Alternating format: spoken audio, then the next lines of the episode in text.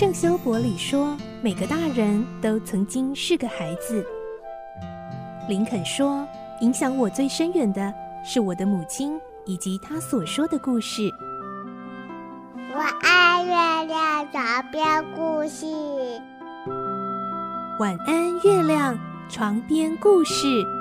小青姐姐邀请每一位大孩子、小孩子一起听故事，不管多忙，也要和你一起听故事。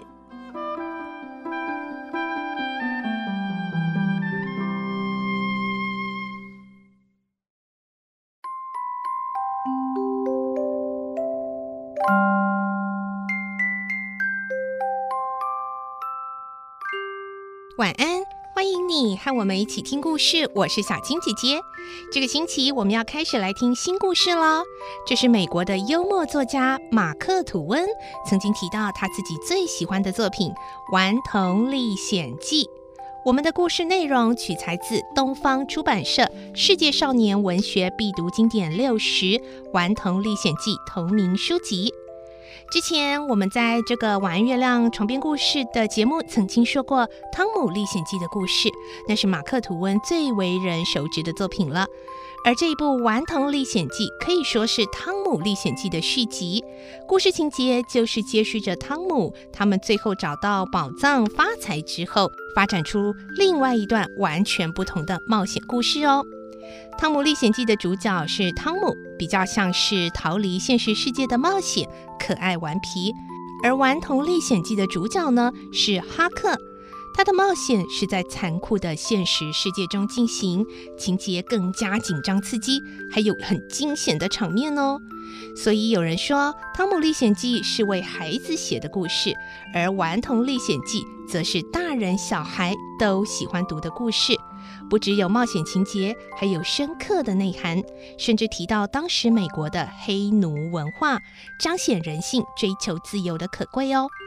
今天是第一集，我们会听到，接续着汤姆、哈克他们找到宝藏发财之后，原本像个小流浪汉的野孩子哈克，生活也变得截然不同了。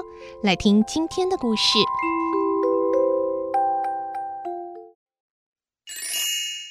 顽童历险记》第一集：发财之后。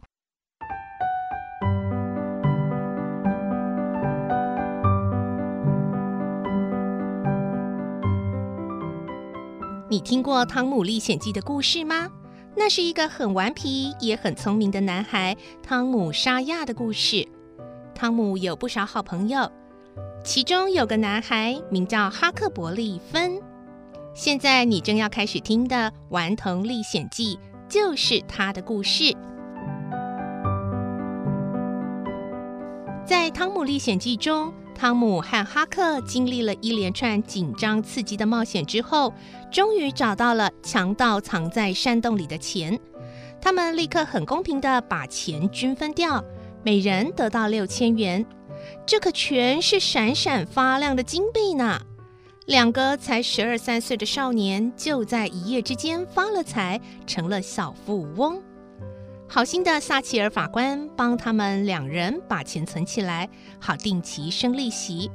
但突然变得这么有钱，哈克其实不太适应，毕竟他早过惯了野孩子那种自由自在的生活，对于那么多钱能拿来做什么，根本毫无概念。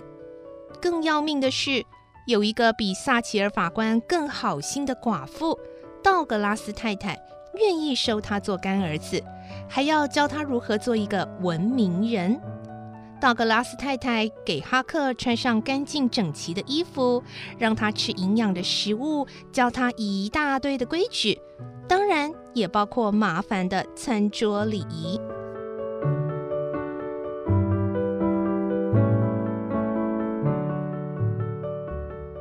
道格拉斯太太尽心尽力地教育哈克，但哈克对这种文明人的生活只有一个感想：太闷了。不过哈克知道道格拉斯太太是诚心诚意地待他，所以对那种闷死人的文明生活也总是尽可能地配合。他乖乖穿着绑手绑脚的新衣服，小心翼翼地走动。当道格拉斯太太一摇晚饭铃，就立刻赶到餐厅，忍受他不直接吃饭，而要先低下头嘟哝一番的毛病。吃完晚饭，更要忍耐着听他念枯燥无味的圣经。道格拉斯太太希望能借着圣经的福音和故事，慢慢感化他。起初，哈克还有一点点兴趣，直到有一天，他发现摩西、耶稣这些人老早就不在人世间，从此就完全不想再去理会圣经了。哈克理直气壮的想：“哼，我才不管那些死人的事呢！”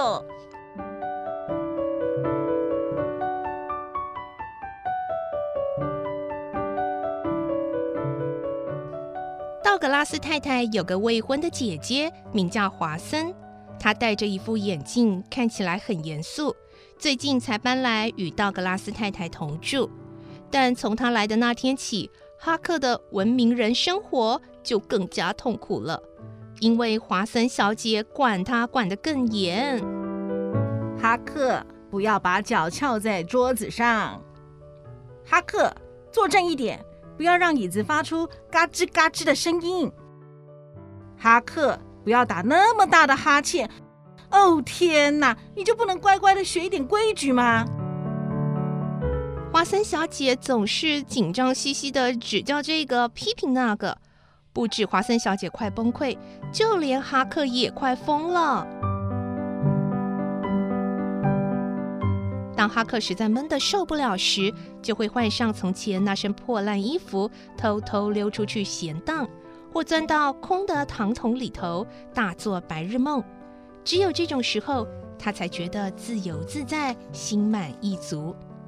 当然，道格拉斯太太一点也不能理解哈克在做什么，所以每次把他找回来，他总要大哭一场。说他是迷途的羔羊，然后又跟他讲一堆关于天堂的事。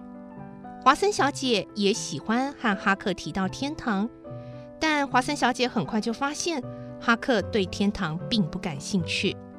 哈克的确是这么想：天堂有什么好的？整天弹弹竖琴，唱唱圣歌，穿着干净的白色衣服走来走去，多无聊啊！我才不想去呢！既然天堂无法打动哈克，华森小姐就搬出地狱来吓唬他。没想到听了华森小姐形容的可怕地狱后，哈克反而兴致勃勃地说：“哎，你听起来挺有意思的，我倒想去那里看看。”因为这样，华森小姐简直快气炸了，她厉声地指责说。你怎么能说这种话？实在是罪过！每个人活着都应该努力向上，将来好上天堂啊！尽管哈克不同意这种说法，可是也不想再辩驳下去，以免又惹华森小姐生气。哈克只是关心地问：“那么，你觉得汤姆沙亚将来可以上天堂吗？”他呀，嗯，还差得远呢。华森小姐一脸不屑的回答。这下哈克可高兴了，既然汤姆上不了天堂，那会下地狱喽。这样正好，他最喜欢和汤姆在一起了。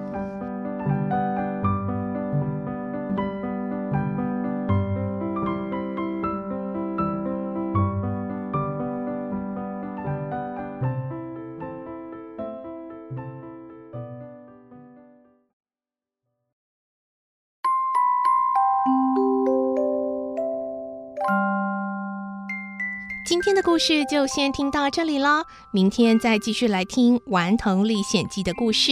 我是小青姐姐，祝你有个好梦，晚安，拜拜。小朋友要睡觉了，晚安。